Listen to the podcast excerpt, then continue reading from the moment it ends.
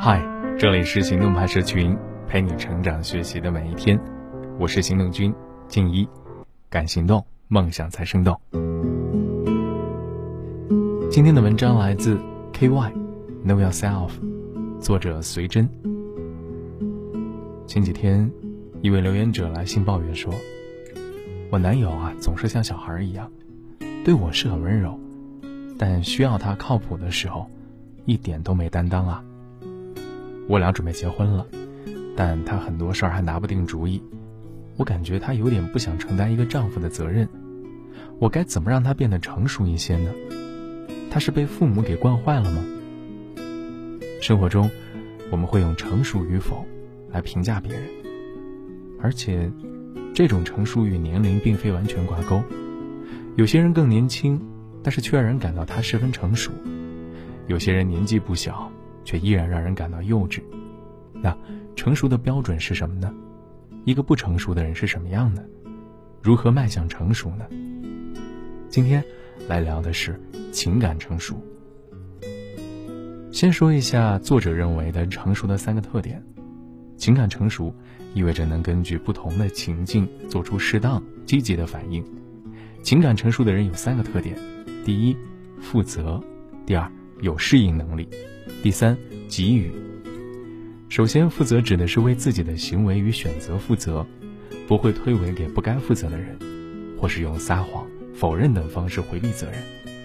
其次，有适应能力指的是能根据环境的变化。及时适当的调整自己的行为和情绪，而不是僵化的使用过去的模式，或者只会自动化的、不经过理性思考的应激。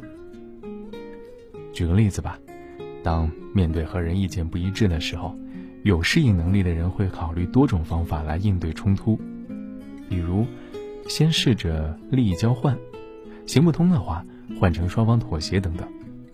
而适应能力低下的人可能被情绪控制，一发生冲突就暴跳如雷，或是只会用小时候接触的那套来应对问题，在和不同的人有分歧的时候一律讨好等等。最后，给予指的是在情感上并不只关注自己的期望和要求，也会考虑他人，同理他人感受等等。给予不是形式上为他人付出，也不是仅仅将给予看作是一场交易。我给予你，是因为你会因此对我付出。我给予的目的是为了索取，而是真正在乎、考虑他人的快乐和需求。而情感不成熟者在刚刚提到的三类特点上都有缺陷，他们在生活中的一些表现会让他人感到不够成熟。情感不成熟者极端的管理情绪，他们要么压抑，要么突然爆发，背后的原因。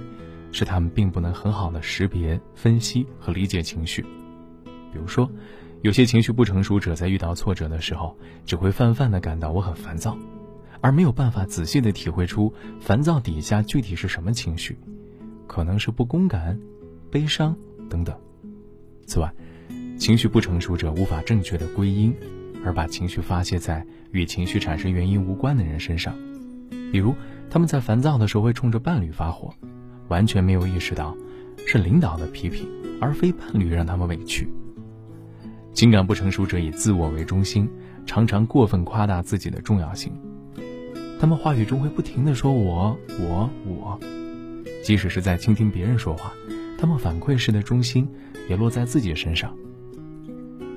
情感不成熟者会过分的追求安全感和自我保护，他们对人过度依赖，像小孩一样，需要他人为自己做决定。并且一味逃避失败、拒绝和不适，不愿意尝试新的机会、迈出舒适区等等。有时候啊，他们在面对失败的时候，会喜欢用撒谎、否认的方式来推卸责任。比如，情感不成熟者可能轻易给你许诺，但是当他没有履行约定的时候，他会说：“有吗？我怎么不记得我说过？”而这样的情况出现好几次。听起来，情感不成熟者的种种表现。会给周围人带来麻烦，但其实，他们自己也承受了损失。毋庸置疑啊，这些人呢，往往会错过人生中很多深刻细腻的情感体验。负责和给予自有它美妙的感受。情感不成熟的话，体会不了。此外，由于情感不成熟的人不负责任与情绪化，他人普遍会感到情感不成熟的人不够可靠。另外，他们也更加容易被自身的情绪所折磨。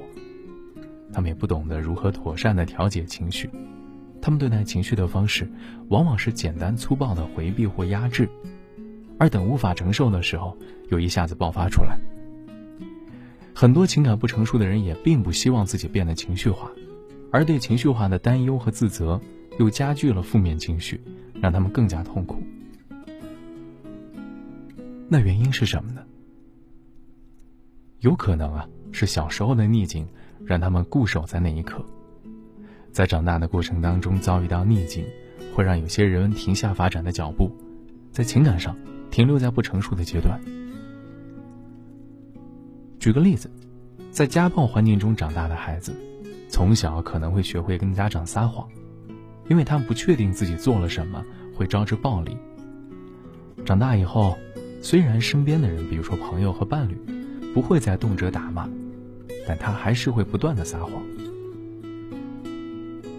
第二，溺爱的经历，让人没有机会为自己负责。情感不成熟的人可能有溺爱他们的父母或伴侣。被溺爱的经历，比如有别人帮情感不成熟者解决问题，或纵容他有恶习或者过度依赖，使他们越发的缺少机会去练习怎么为自己负责。比如说吧，他们处理负面情绪的方式是酗酒，或者诉诸言语暴力，或者逃避。而他们的伴侣或家人没有采取行动告诉他们这是不对的，比如说反对或者离开，而是容忍。第三，高压型控制的家庭让人更晚成熟。他们有可能是在高压控制型的环境中长大的，从小。他们的父母就在方方面面控制着他们。表面上会按照父母的要求表现得很好，成绩优秀，功成名就。但是跟溺爱型家庭类似的是，孩子一直没有机会按照自己的想法做选择，也没有机会为自己负责，甚至会因为父母长期的打压，而对自己没有能力负责产生怀疑。那关键的，不是之前的原因是什么。而是接下来该怎么办？如何走向情感成熟呢？第一是多和情感成熟的人交往，学习他们的模式。你可以观察、学习这些人是怎么样调节情绪、应对他人的。他们呢，一般能够尊重现实，令人觉得可靠。尊重现实是最重要的原则。情感成熟的人在面对问题的时候，不会只是在那边幻想。事情原本应该如此，并逃避解决问题，而是会积极的寻找并尽可能好的解决方案。在遭遇困境而沮丧的时候，他们依旧能够保持思考，不会过分的陷入负面情绪。他们不会喜怒无常，稳定的情绪会让你感到他们安全可靠。情感成熟的人呢，会尊重你，并且跟你互惠互利。情感成熟的人会用尊重、公正的态度面对他人。他们会尊重你的边界，不会把自己的喜好强加给你，或者是打着为你好的旗号控制你。他们可以灵活的面对变化跟差异。当你们的意见不同，需要折中的时候，他们会让你感觉到，虽然你做出了让步，但对方依然考虑到了你的需求。他们也会回报你的付出，而不是只有一味的索取。当然了，他们也会乐于善于回应。他们有让你感到自己的情绪和想法是被理解的。如果你告诉他们，他们的某个举动冒犯到你了，他们会反思并且改正。第二，从小事开始，学会为自己负责。负责不单单是不推诿自己的责任，甩锅给他人，也包括不要不切实际的自责。许多人对负责有误解，认为负责就是要自我谴责，好像凡事出错了怪自己。就是我在负责了，只是简单的说一句，说都是我的错，也是没有办法从这件事中真正的学会如何自我改善。举个例子啊，如果一个项目结果不尽如人意，与其泛泛的自责我怎么这么差，应该问那些基于情境的着眼未来的问题是：我希望项目原本呈现出什么样的效果？我可以怎么样做来改善当前的状态？我可以从中学到什么？坚持下去，你会发现负责并不是可怕的事。即使在小事上，你会面临一些负面的结果，也不代表你的生活一下子就会毁灭，或者变得非常令人难以忍受。第三，学着考虑他人的需求，学会依照他人的需求分享和给予很重要。没有人喜欢和一个自恋者长时间待在一起。在最开始，你可以想象一下，如果你和对方处在同样的情境里，你会是什么样的心情？比如，当对方向你求助，而你确实有余力帮助对方的时候，你可以想一下，如果你有急事向别人求助而对方不回应，你会是什么感受？其次，当你分享的时候，试着把注意力集中在我获得了什么上，而不是我损失了什么上，把分享看作一个长期投资，而不是一种来自他人的索取。偶尔的孩子气是一种可爱，但最后啊，我们都会需要与自己在一段关系里的人和自己一样，承担起关于这段关系的责任。如果对方始终无法成熟，你能受得了吗？所以，你自己，还有你的那个他，一起约定好，一起长大吧。好了，今天的文章就先到这儿了。你还可以关注微信公众号“行动派大学”，还有更多干货。等着你。